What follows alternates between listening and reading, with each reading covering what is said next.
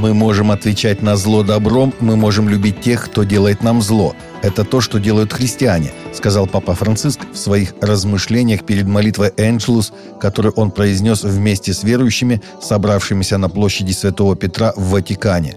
Он отметил, что первый шаг к превращению зла в добро – это молитва за тех, кто плохо с нами обращался – комментируя слова Иисуса «любите врагов ваших, благотворите ненавидящим вас, и если кто ударит тебя по щеке, обрати к нему и другую», он отметил, что он, кажется, просит о невозможном. И кроме того, зачем любить своих врагов, если мы не реагируем на тиранов, то любому злоупотреблению властью дается зеленый свет. А это неправильно. Но так ли это на самом деле? Действительно ли Господь требует от нас невозможного и даже несправедливого? Спросил Папа Римский. Русская православная церковь предоставит помещения монастырей, приютов и социальных центров беженцам из республик Донбасса, следует из рекомендаций РПЦ, опубликованных во вторник на ее сайте. Епархиям рекомендовано по возможности создать свой штаб по оказанию помощи беженцам, который бы возглавил правящий архиерей.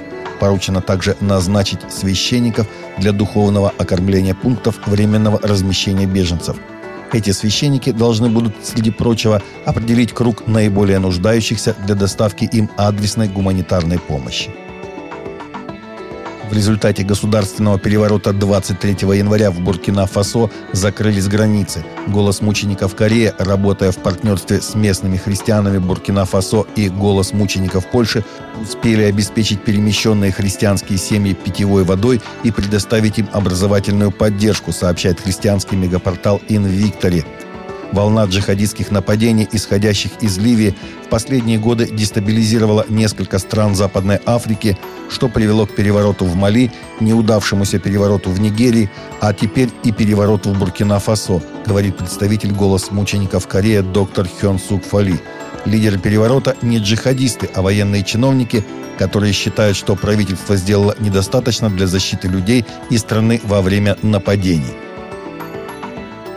Согласно недавно опубликованным данным Барна Research, менее половины взрослых американцев, включая нехристиан, считают пасторов очень надежными, когда дело доходит до решения духовных вопросов, а доля пасторов, которые считают, что широкая общественность видит их такими, еще ниже. В целом 57% американцев соглашаются, что пасторы имеют какую-то мудрость от Бога. Однако только 23% всех взрослых американцев согласны с тем, что пасторы являются надежным источником мудрости. Среди христиан этот показатель увеличивается до 31%, но падает до 4% среди нехристиан. В современном обществе, где культурное влияние церкви ослаблено, это неудивительно, считают исследователи.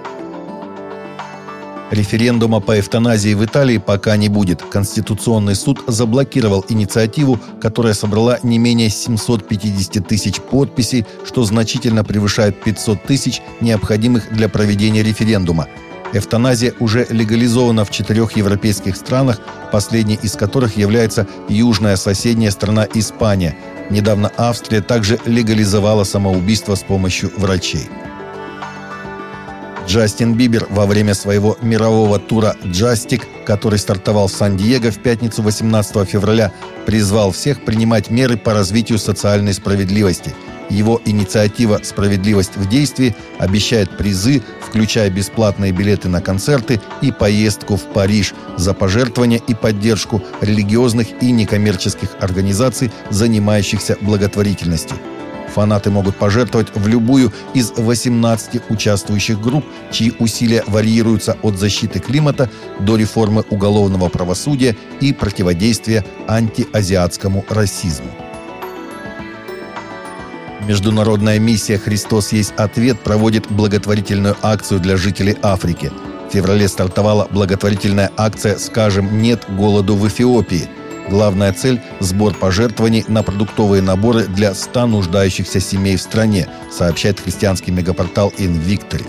Через благотворительную акцию «Скажем нет голоду в Эфиопии» каждый участник своими пожертвованиями на покупку продуктов первой необходимости сможет стать миссионером в Африке, не покидая страну. Большинство россиян предпочитают дарить на День защитника Отечества подарок для души. Лишь 19% купили традиционный набор к 23 февраля в виде носков и пены для бритья.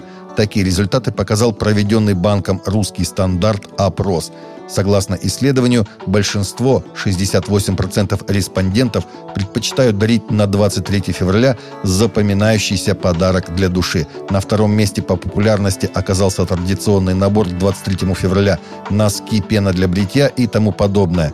Его для подарка приобрели 19% опрошенных. На третьем месте деньги или подарочная карта. Их дарят 13% участников опроса. Таковы наши новости на сегодня. Новости взяты из открытых источников. Всегда молитесь о полученной информации и молитесь о мире.